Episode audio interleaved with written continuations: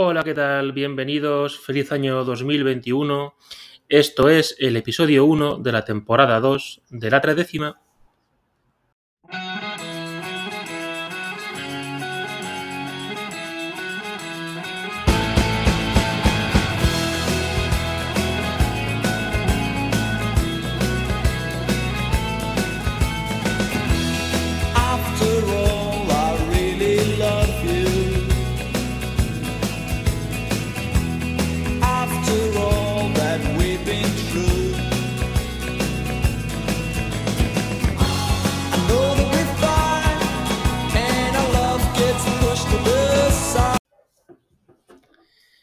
Y en este primer capítulo vamos a hablar sobre la importante victoria que obtuvimos ayer frente al Celta de Vigo, partido jugado en Valdebebas, Real Madrid 2, Celta de Vigo 0, que fue un partido correspondiente a la jornada número 17 del Campeonato Nacional de Liga y que nos posiciona momentáneamente como líderes del Campeonato Español, aunque es verdad que el Atlético de Madrid de Simeone tiene todavía que jugar un porrón de partidos.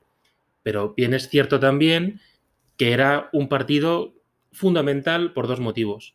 El primero era que en el último partido de liga nos dejamos dos puntos frente al Elche, que sentaron mal, con lo cual habría, había que, revocar esa mala racha de un partido, pero para ganar a esta liga no hay que pegar tropezones contra rivales de poca importancia.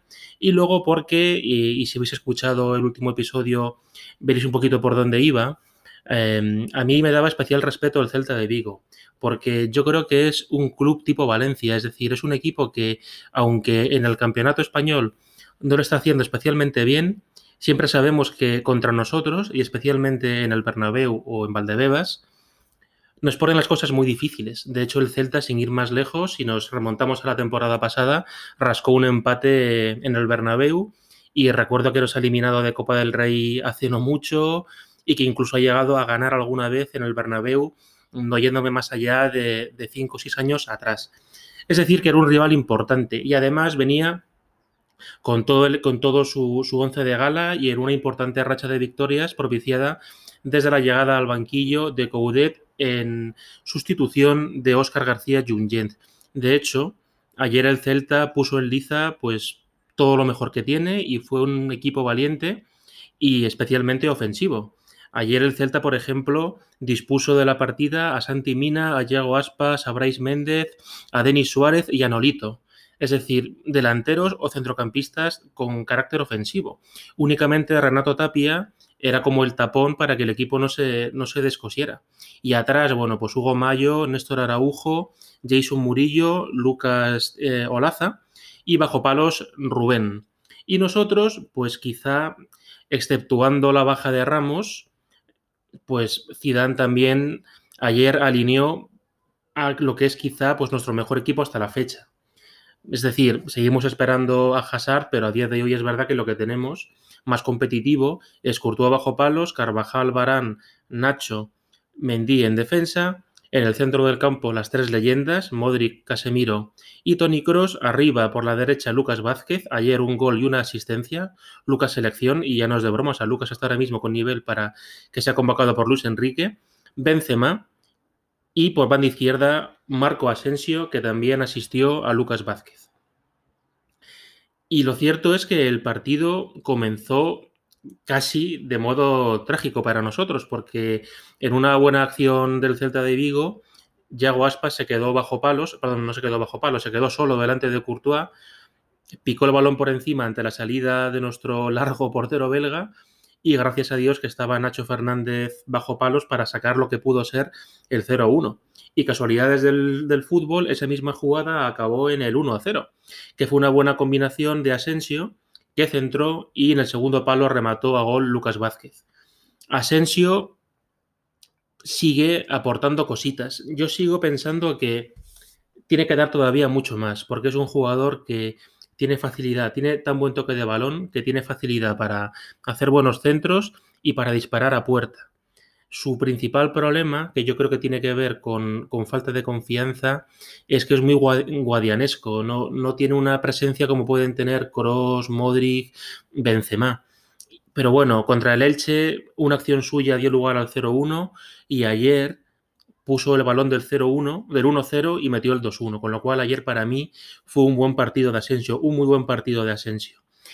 Sobre todo porque intervino en el juego bastante más que últimamente. Es decir, que para mí Asensio ayer disputó un partido notable y lo bueno, porque es muy buen jugador, es que todavía tiene margen para darnos mucho más y sin duda, si queremos optar a cosas en Europa, pues junto con Hazard es el jugador que tiene que estar presente a partir de marzo de Lucas Vázquez decir, pues eh, me reafirmo en lo que vengo diciendo últimamente, que empezó como una broma de cafucas, jaja, no, no, Lucas Vázquez se ha puesto las pilas, está a tope de motivación y ayer de nuevo hizo un partidazo escandaloso, sobre todo porque tiene una entrega y un despliegue impresionante que hace que Carvajal esté más protegido.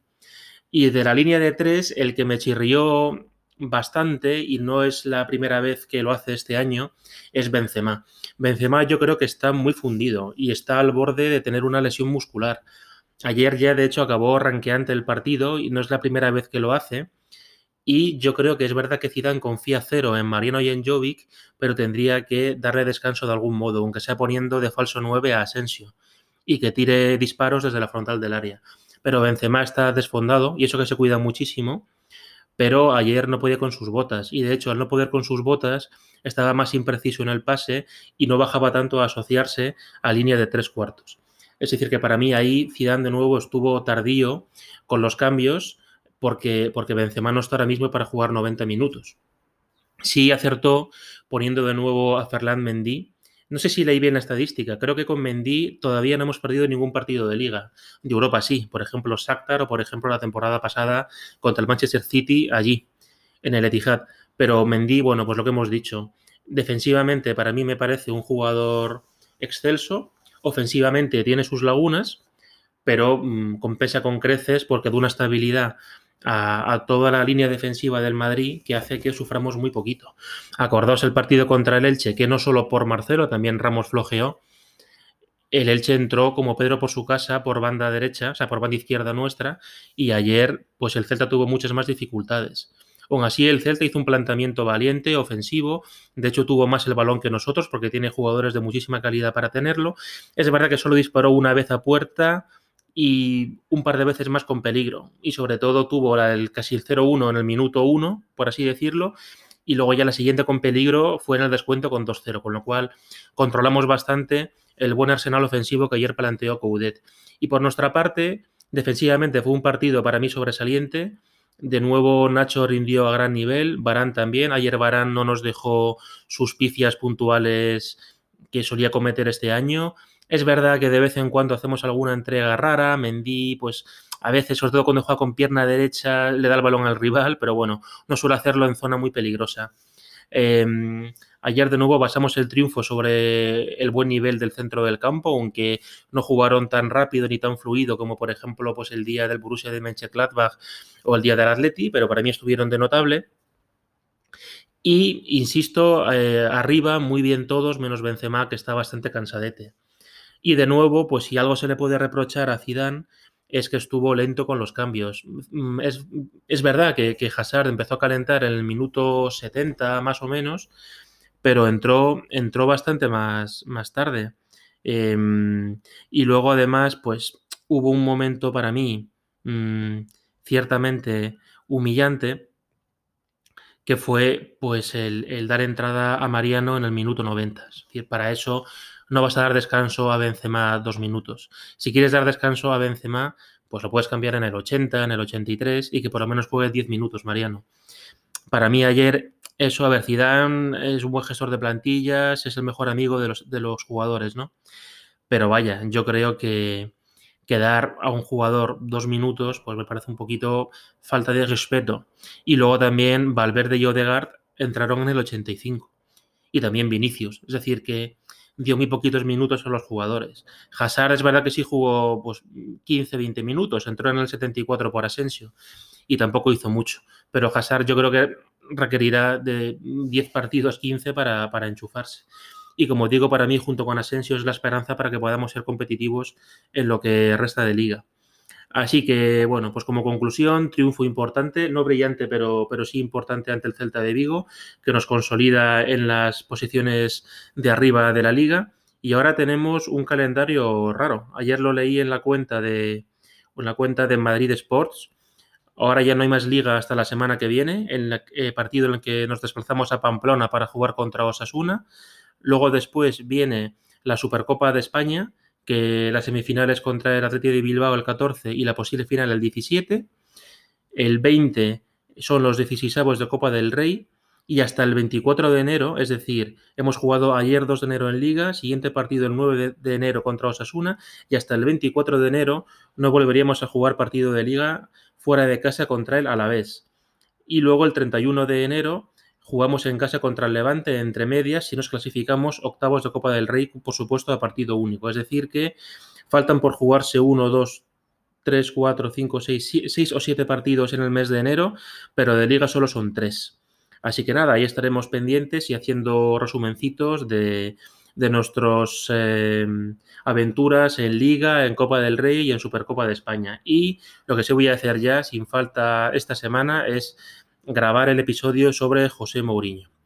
Hasta entonces, gracias por estar ahí, gracias por las escuchas, un fuerte abrazo y a la Madrid.